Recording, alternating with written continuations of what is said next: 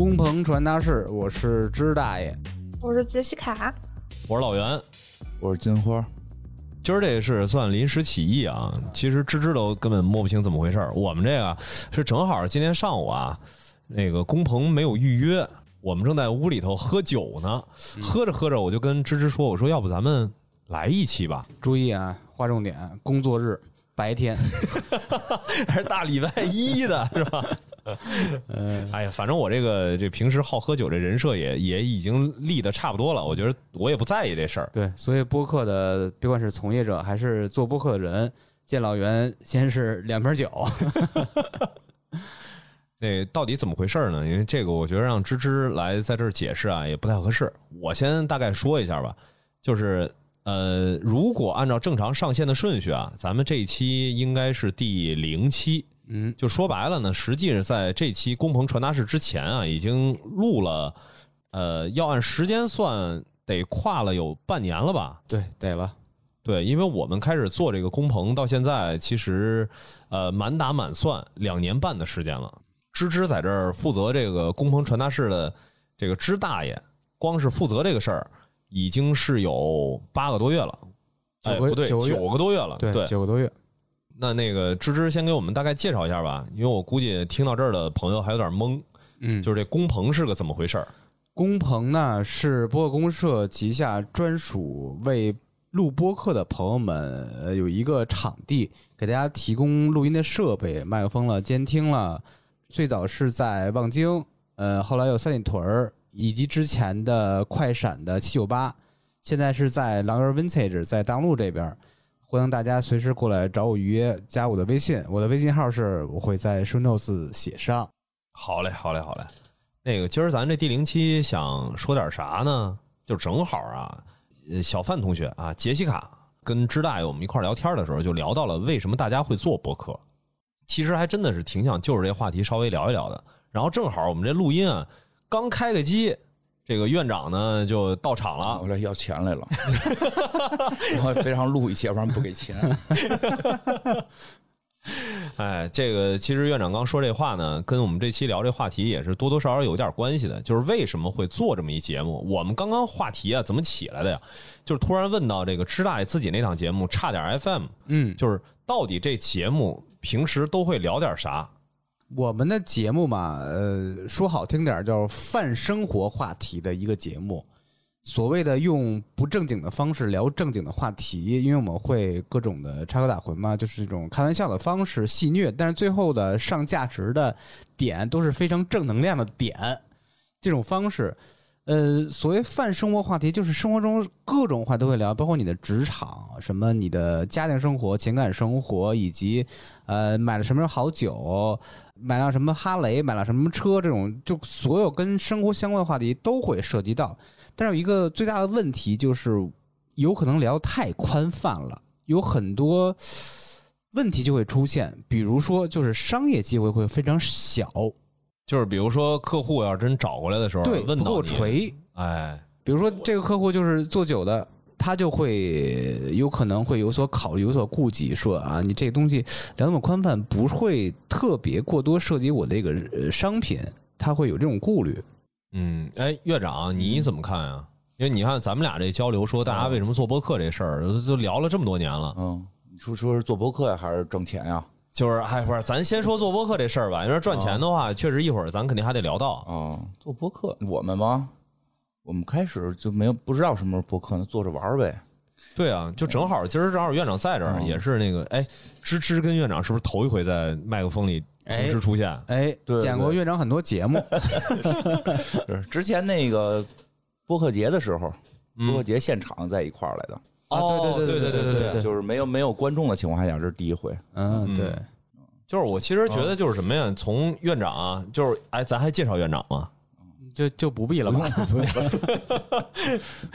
那个就是先说啊，这黑水公园，黑水公园的金花院长。因为我跟金花比较熟了，我们这恨不能这每个月都得对几宿几宿在一块儿，每个月聊，都见好几回。对，其实啊，你说黑水公园打从一开始就已经做好了定位，说咱就是垂直聊哪个内容吗？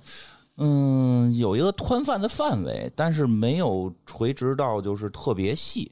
开始就是还是属于半开放吧，但是会有一个大概的一个一个方向。就是我们最开始还是明确，就是说以科幻、奇幻或者这种，不是？哎，啊最早你不是跟艾文还说想追热点的吗？哦，那个时候还不是黑水公园呢，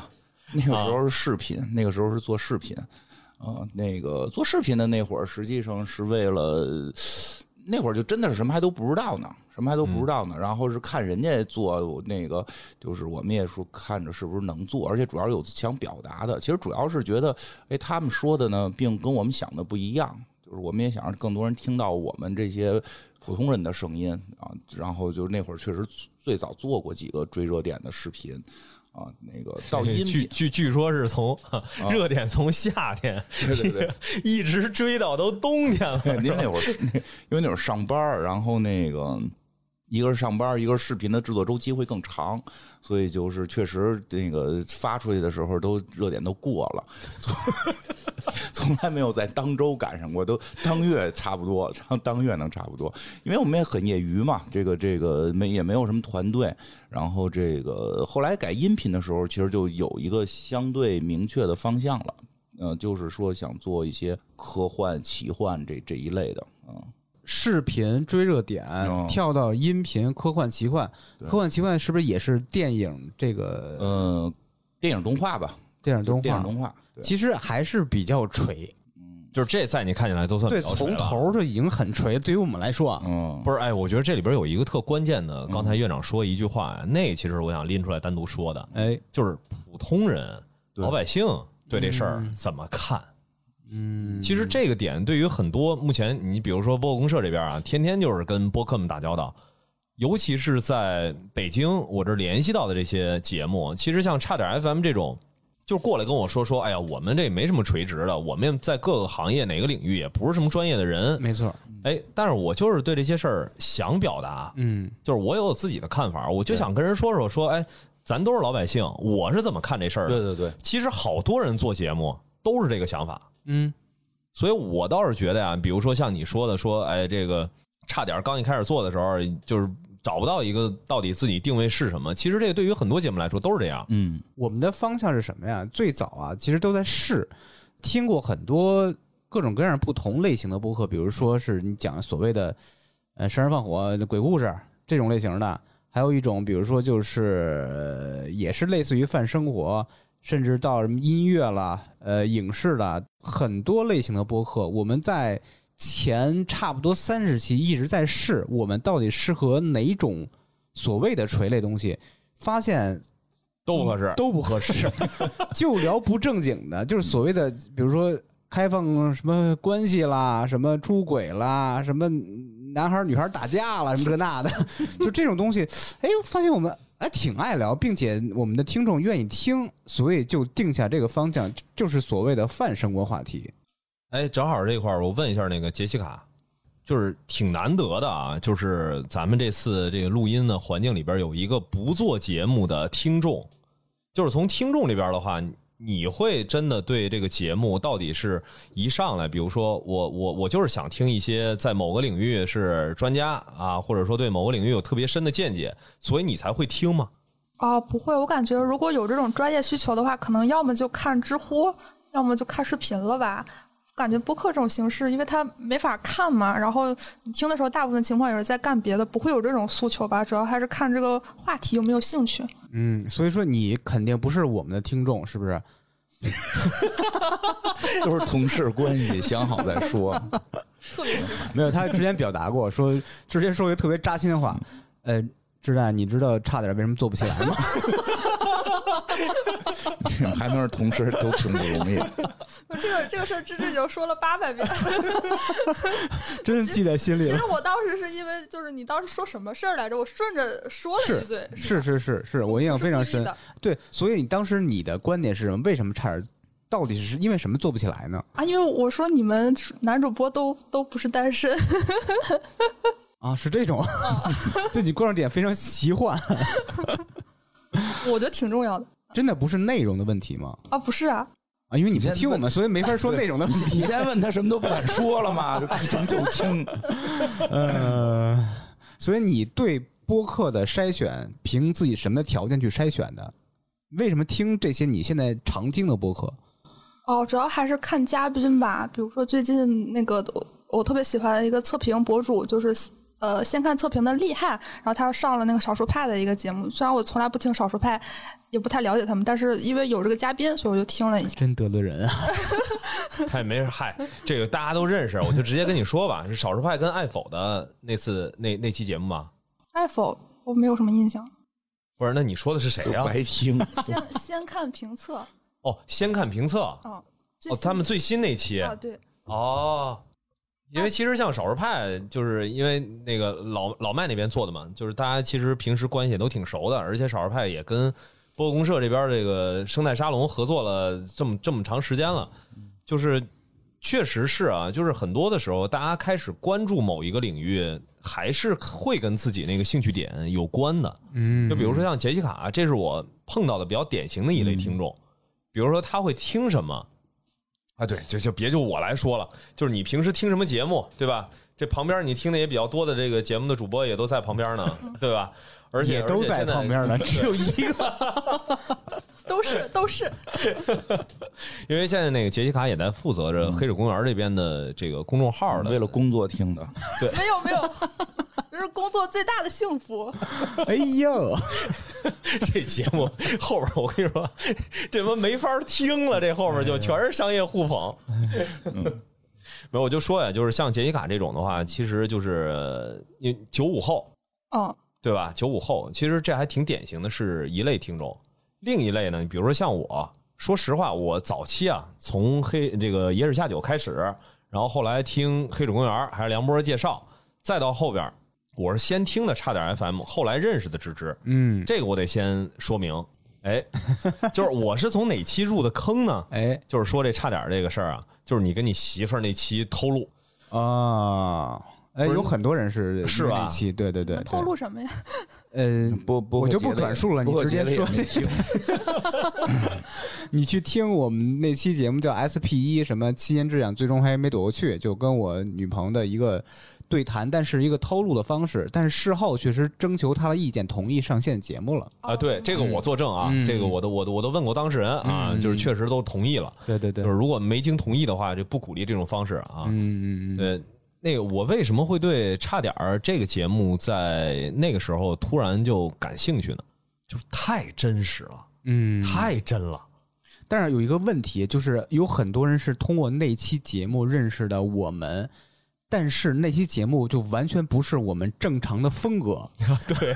好像就那一期差异特别大啊。对对，差异太大了，因为我们正常全是嘻嘻哈嘻嘻哈哈的，那期就是就就哭哭啼啼，哭哭啼啼，就是完全不一样。所以有很多人说啊，听完你啊，这个没想到知大是一个哎呀，还挺细腻的，还挺怎么着这那人，就听差点另外节目，啊、这这人怎么这么这样啊？就这种，完全是两个概念。对，所以其实就是节目啊都不太一样。就是你比如说第一次到底听的是什么样的一个风格，也不见得这个节目未来都是什么样。但是我觉得从我来说，就是我选择听什么节目，很大程度上不是因为说这节目到底聊了点啥，这个可能我跟杰西卡的这个收听的习惯吧，或者说差异就比较明显。我平时听啊，基本上除了说是特意为了工作，比如别人给我推荐过来说，哎，这个节目不错，你听一听。剩下的如果说让我自己去选，基本上还是选那些我自己稍微感点兴趣、跟自己的生活有点关系的。嗯就包括哪怕说我听《黑水公园》，我其实最开始听《黑水》也是捡着那个自己看过的那些美剧跟电影嗯，去听。找另外一个角度看他怎么对对对对对，我就想听听，哎，你是怎么看这个事儿的？嗯所以从这个角度来说，我觉得专业性这个事儿在刚刚开始做有那么重要吗？院长觉得重要吗？我觉得因因人而异吧。你要本身就特专业，那你就做专业的呗。你要是本身就不专业，没必要做的特专业，反而假了，反而假了。我觉得真实比较重要。但是也有一个得说的，就是说，一旦你特专业了，一旦你特专业了，你必须得做好一个就没听众的准备。哦，哎，这个这个这个是真的，这个是真的。这个怎么说啊？就是你比如说，其实我听的一些很已经很难被定义为播客了。嗯，因为有时候我做节目，实话实说，我们做的一些节目里边，你比如偏历史有这个历史相关资料的，那我肯定不是我亲眼看的，我也得是听人说的。嗯，所以有时候我会去查一些文字资料，有时候也会去查音频跟视频资料。其实我听到过，就类似于在这几大平台里边有非常专业的讲日本古代史。讲到了多细呢？就是每年到每年它的关节分位是怎么分的？每个官穿什么颜色的衣服？在哪年的时候，它的关节分位进行了什么改革？非常细，没有听众，因为 就是太硬核了，太硬核了，太硬核。我听着脑脑袋都大，但是讲就是他讲的非常好。但是他太硬核了，因为大家可能想听日本故事，比如说这个这个战国、日本战国，或者什么这个这个那叫什么安倍晴明那个平安时代的故事，讲讲妖魔鬼怪啊，讲讲这个这个这叫叫什么阴阳师啊，捉鬼啊，听这个这能听得进去，能听得进去。他讲的也是那个时代，除非像院长这种是。目标性强，我目标性非常强。我想了解，我想更深入的了解到底更详细的一些问题是怎么回事的时候，我会去听。但他那个很难有听众了，因为大家可能大家一提安倍晴明，可能连哪个时代都不知道，嗯，对吧？他大概是在日本什么时代？他跟织田信长见没见过？他跟什么这见过吗？没有没有，不在一个时代都，对吧？或或者说他跟那个那个那个叫叫叫叫什么来着？就跟那堆魔鬼见什么平将门见没见过？对吧？就是这个大家都不知道呢。然后你然后已经专业到了一个去讲说的，哎，他穿的那个官服的颜色代表他是在哪个年代第几个官阶，然后他的这个家族传承什么的，其实就肯定会听众少。你肯定不是我的受众，为什么？院长提这几个名我都没听说过。但是你说像我，就是已经就是。大概有所了解了，然后呢，我听他讲，我觉得就还有点意思。但是他有的地方也深到不是我能理解的地步的时候，我听着也费劲。所以你说这种节目呢，它很好，但是它的听众量一定会低，嗯，一定会低。其实好多这种节目就是根本不在大家的视野之内。我还听过一小女孩，岁数不大，她那应该就是念书，念那个洛基。就是把北欧神话细到了一个特别细的分支里边，只介绍洛基，介绍了得有个好几十期。我听那意思是从高中一直念到大学。妈呀，呃，也没有听众啊。所以，所以就是说专呢，所以这节目好坏跟听众量，我觉得有关系，但不是一个绝对关系。首先，你得确定你的这个方向，你可能面对的用户群就不一样。嗯，那你说这个做这种类型的，就所谓硬核节目，和这些就是这种所谓呃没那么硬核节目人，这两大块的这个播客的播主，他们的出发点是一致的吗？还是嗯，不太好说吧。至少我感觉啊，那个我听那个讲讲洛基那个，他那个能半念书状态，因为他是有本书，嗯。就是因为喜欢，因为他特别喜欢洛基，就是不不是不是抖森那个洛基，嗯，而是神话故事里那个洛基。他确实是因为抖森喜欢上的，然后他就是想介绍，而且就是有一种自我的满足感。他是一个年轻的，你想高中小女孩，她肯定一直念到大学，因为她里边最后也提到是自己上大学了，那个高考有就就有有一段念不了，但但是你能够感觉到，就是她是喜欢。然后那个，这是他的业余生活，他应该并没有太明确的说我在做播客，他估计都不知道自己在做播客。啊，另外一个呢，我估计就是另外那个讲日本的那个，我估计就是研究，喜欢，然后扎进去了，研究完了想分享，估计是周围也没有不会有人听他讲这个，所以他就录录完了之后，他不是说没有听众，只是听众少，总还会有互动跟。跟回馈，他那个的互动回馈其实就不会是骂街，说你讲的不对，因为他讲这已经没有人知道了，这个都是非常实打实的交流了。也就是说，这一类硬核的播主是主要是想表达，对我觉得分享，他并不是特别在乎听他的人到底是什么群体、什么画像。所谓的不是，我觉得呀，没有人不在乎有没有人听，关键是，嗯，就是他那个播放量啊。还到不了说让他关心一下到底谁在听的程度。我觉得开始做的时候就没有太关心，应该就没有太关心。我甚至觉得那可能是他们就本身研究或者说业余生活的一个一个一个一个留念啊啊，记录性一个记录，一个记录。有的人可能就记录的就是正好他想做那个大众一点就就就就别人听，因为其实你看，我记得好像说那个有一个那讲历史的掌柜的，他那最早就是记录，他就是记录他给他孩子讲历史故事。但是正好他好在哪儿，他也研究很深，但是他是给孩子讲，所以角度是孩子能听进去的，然后结果听众量就还不错。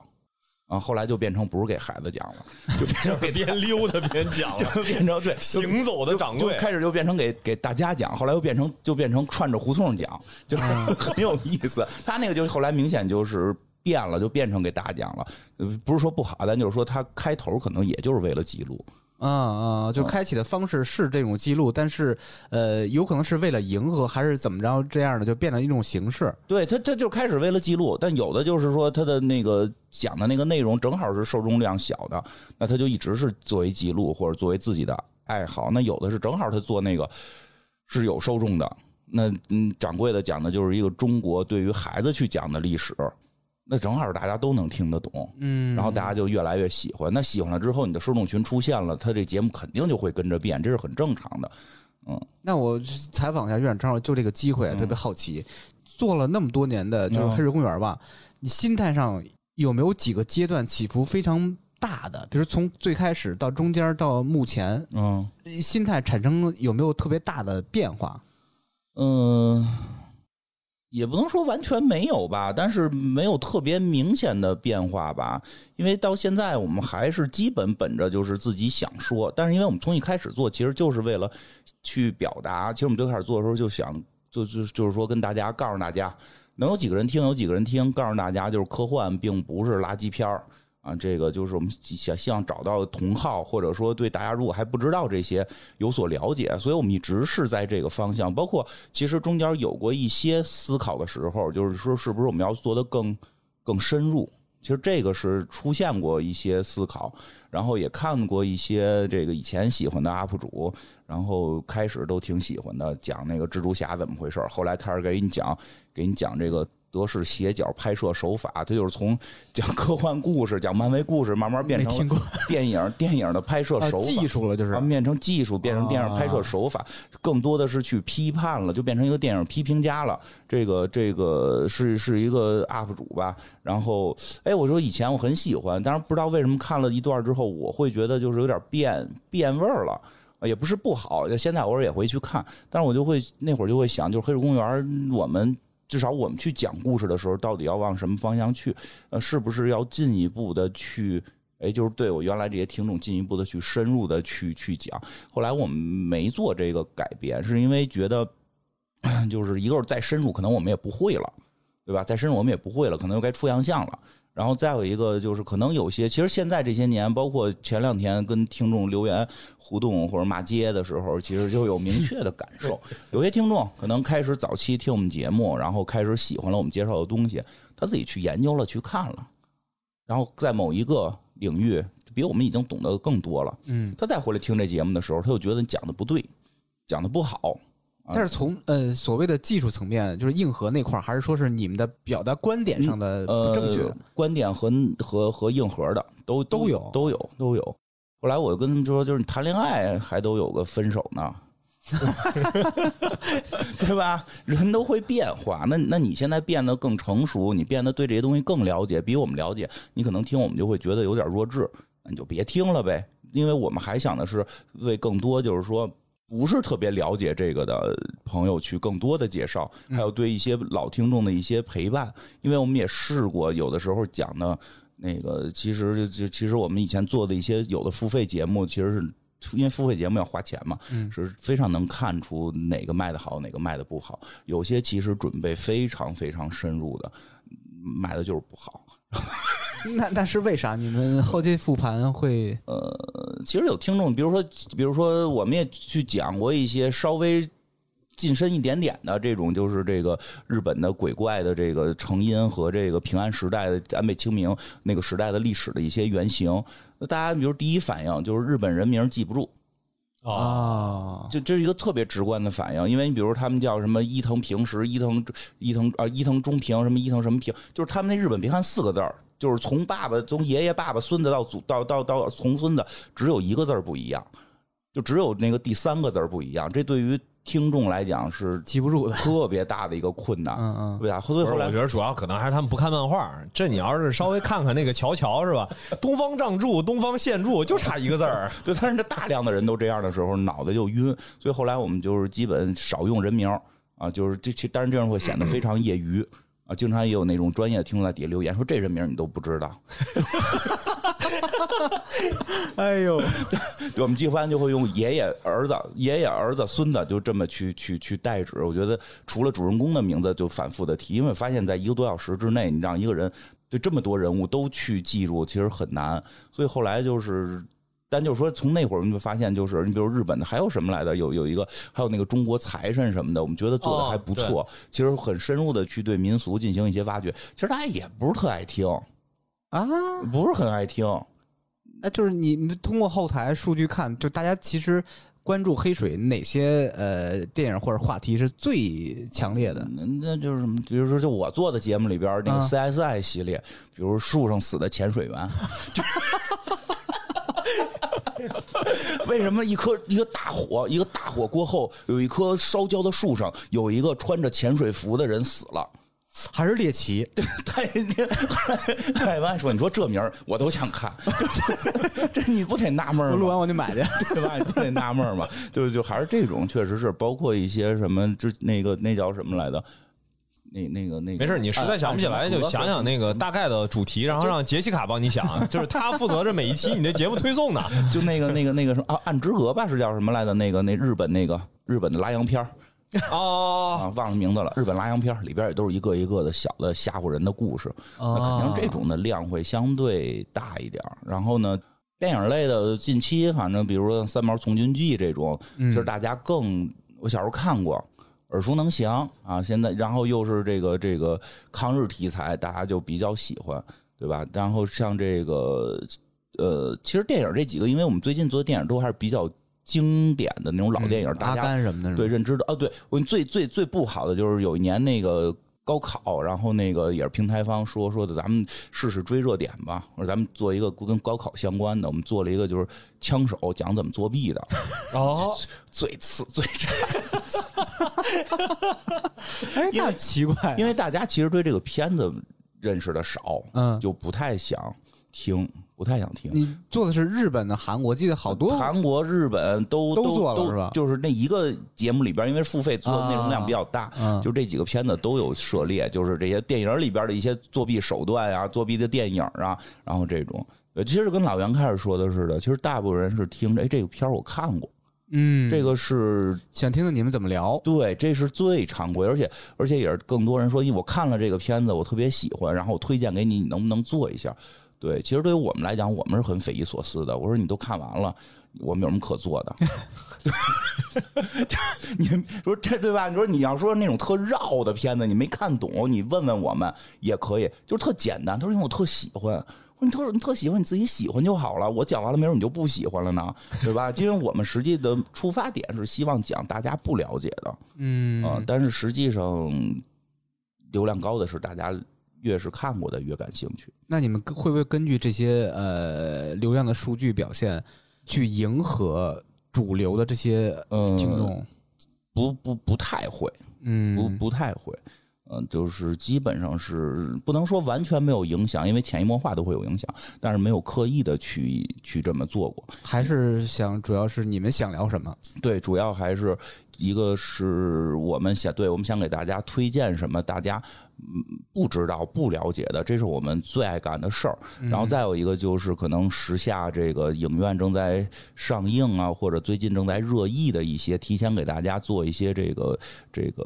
提前的前瞻或者后续的一些这个分享。嗯，基本上是这样，很少会有因为说听众玩命的推荐这个片子我们去做。嗯 OK OK，其实这个事儿啊，你比如说，虽然听起来好像《黑水公园》是有一个自己的这个垂直的领域，嗯比如科幻也好，电影也好，美剧也好，但是实际上，在我听起来，比如说我就是一个，呃，我不知道我跟杰西卡比起来到底谁更深度一点儿，但是我确实是每天必须要去听。其实，在我看来啊，我到底选择一档节目，它到底是不是垂直，关系不大。嗯完全就是看我自己这段时间的一个心情。你比如说，我听了一段时间黑水，但是我最近可能好长时间不看电影、不追美剧了。嗯但这时候我可能就会翻过头来，稍微的关心一下，比如说，哎，母亲节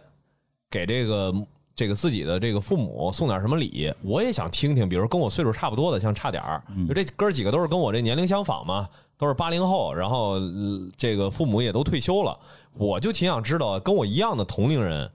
对这个事儿到底有什么看法，我可能就会听，而且听得我吧还倍儿感动。那你会不会甚至都没有听过这一档播客？会不会因为它某期的标题而点？一定会，一定会。所以说标题是非常重要的，是吧？不是，就是说你标题表现出来的，你到底要聊什么这个事儿，我觉得是有非常关键的。标题特别重要，对对对对，就是因为它它其实关系到你的拉新，嗯，它是很没错的。所以我不觉得说这事儿非得是垂直还是怎么样。我跟你说，标题是关系到什么呀？就比如说第一次认识你的人，很多是通过标题来的。哎，对，最关键一件事，比如我我这个就是比如电影这个，我最近上一电影，我想听听电影的影评，啊，就会搜这个。搜，它靠搜索哦，靠搜索。比如说，我想了解一个一段历史，我就会搜索。比如前一段特别想听南北朝，我就搜索南北朝，就死活搜不着梁波的。我老吐槽他我老吐槽他这事儿。他的名字要是把他的这个稍微去掉一点这个这个文采，稍微再稍微再庸俗一点，他的节目销这个量一定还能再高。哎，梁波听见了吗？啊，啊听一听啊。因为他节目很好，但是那名字你实在是找不着。哎呦，所以我说我请请教一下院长啊，因为呃，别管是黑水还是超游还是特费神啊，这院长起的标题每次都特别惊艳。嗯有没有起名儿一些小的 tips 可以咱们的博客们？嗯，就是你一定把你这期核心主题的你给写上。嗯那个，比如比如黑水公园肯定会把这期要讲的电影的名字写上。这样的话，如果大家有兴趣，就是就是。还不了解，还不是天天追这个档节目的，那他就是通过搜索能找到。然后那个特费神不也是嘛？特费神其实核心也是，就是后头写什么都不重要，就是关键把这设计师名字、这个品牌的名字一定要有一个露出。啊，对，然后其其实都这样。这个你没看那个超级文化也是，就保证要有露出嘛。然后再有一个就是尽量起名别用谐音梗，因为这是有一个，这个不，因为我们节目，因为其实我们录节目经常会用谐音梗，它并不是对谐音梗的歧视，而是因为搜索的一个问题，哦，对对对，对吧？对吧？那个。所以超级有文化必须得这么念，你不能说虽然它谐音梗谐谐音那是超级有文化，嗯但是我们在报的时候一定会报超级有文化，这样大家不会去搜错。特别怕的是这个，就是咱们随便说一个，你比如这播客公社四个字儿，结果你这里边这个。公字儿是是不是这个工取了找了那个别的？哎，还有别的工字吗？有啊，工程程的工，啊，对，工程的工用了个，比如说咱们啊，比如说咱们现在四个人是做工程的，然后咱们想做一个工程相关的播客，然后咱们起名叫播客公社，然后中间是工程的工，你搜不着，因为你打上这四个字的时候，你那个输入法就不会给你联想出一个错误的一个一个四四字词语，一定是一个那个那个这个公社的就这个公社的公，所以就很可能你的节目就错过了被人看到。啊呃，，就在标题在起名方面尽量避免吧。明白明白，感谢感谢。而其他的就是接着说嘛，就是其实因为这期实际上是这个工棚传达室的第零期，因为未来的话，这档节目啊也是希望能让支大爷跟范晴、杰西卡这边，就是这个后面来工棚预约来录音的，能稍微腾出点时间来，在这个节目里头啊，给自己的节目稍稍的打打广告。哎，实际上在这块儿啊，还是得说，前面其实已经录了不少期了，就是我们呢一直都不是特别满意。呃，一方面是知大也不满意，另一方面呢，可能也有一些节目方觉得，对哎，自己表达没有表达特别好，所以我们就一直没放。我们也是想借着第零期呢，也跟未来来这个工棚预约的这些播客们提前打个招呼。对就是有意愿的话呀，在跟知大爷提前预约工棚之前，嗯，哎，是不是也考虑一下后面来这个工棚传达室，咱共同的聊一聊对自己做播客的这些事儿。推广一下自己的播客对。嗯，这个是其中的一个环节。然后第二个其实也是想说，类似于像差点 FM 这种节目，我倒觉得没有必要非得。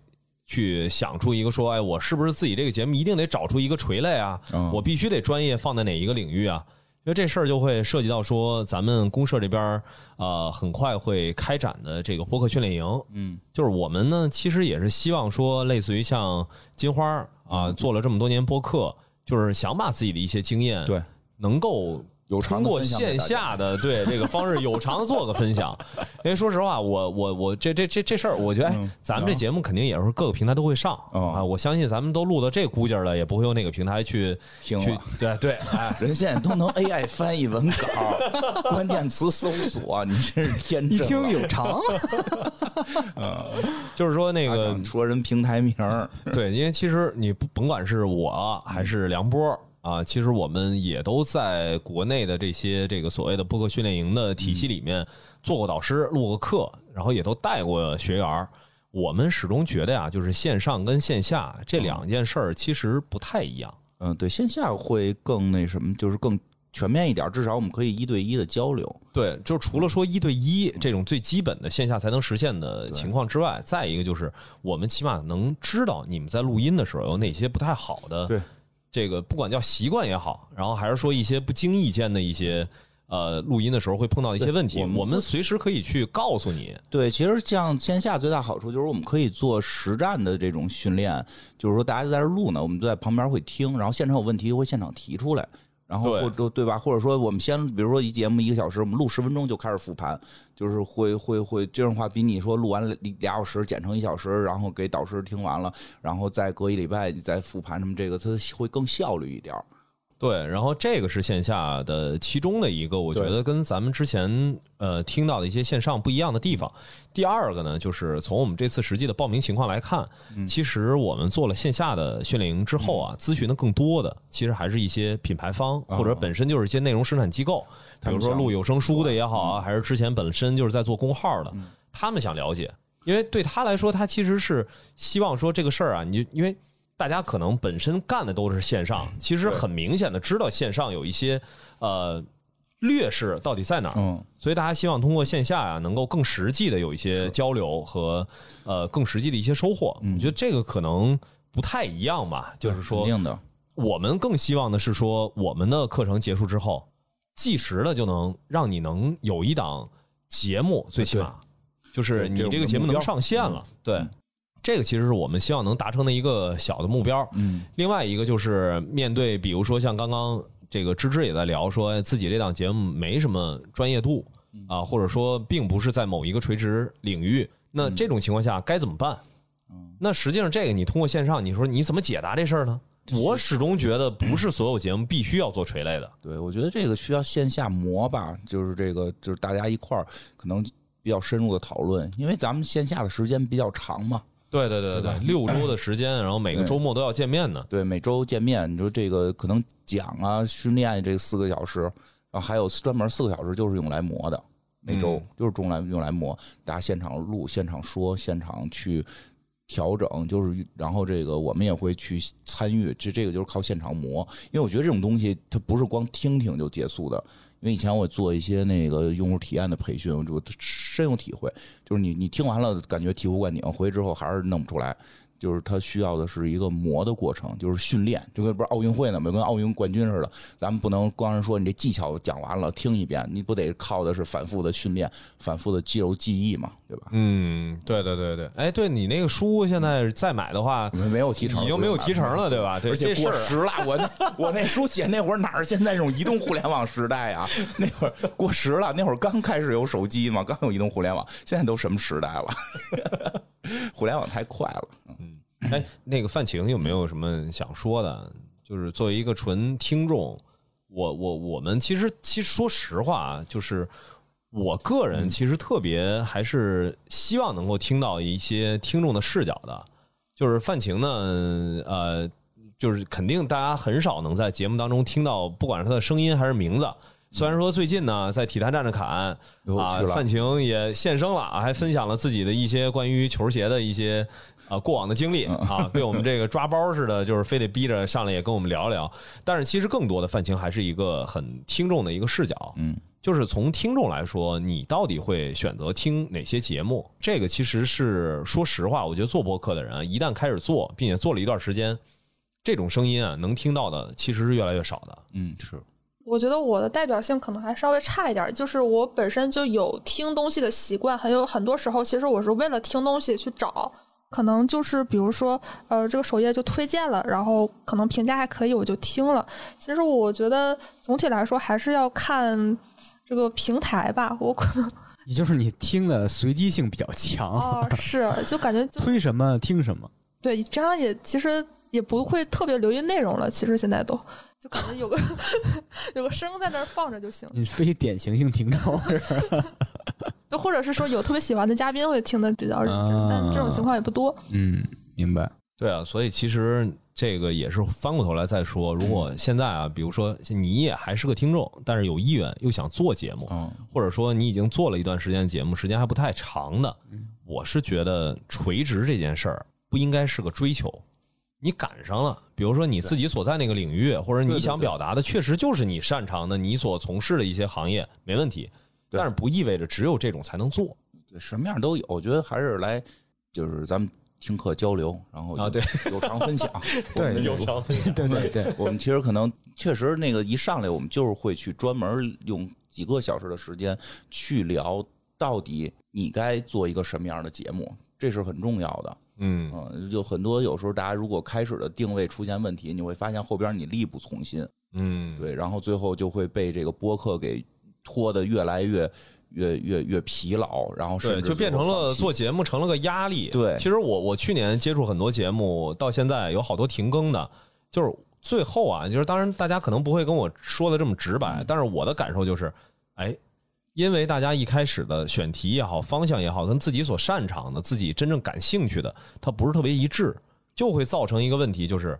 不想做下去了，对因为成负担了。都变成一份工作了。对对对嗯，就是现在我们虽然都指这个来生活了，但是依然对我们来讲，录节目是比较快乐的。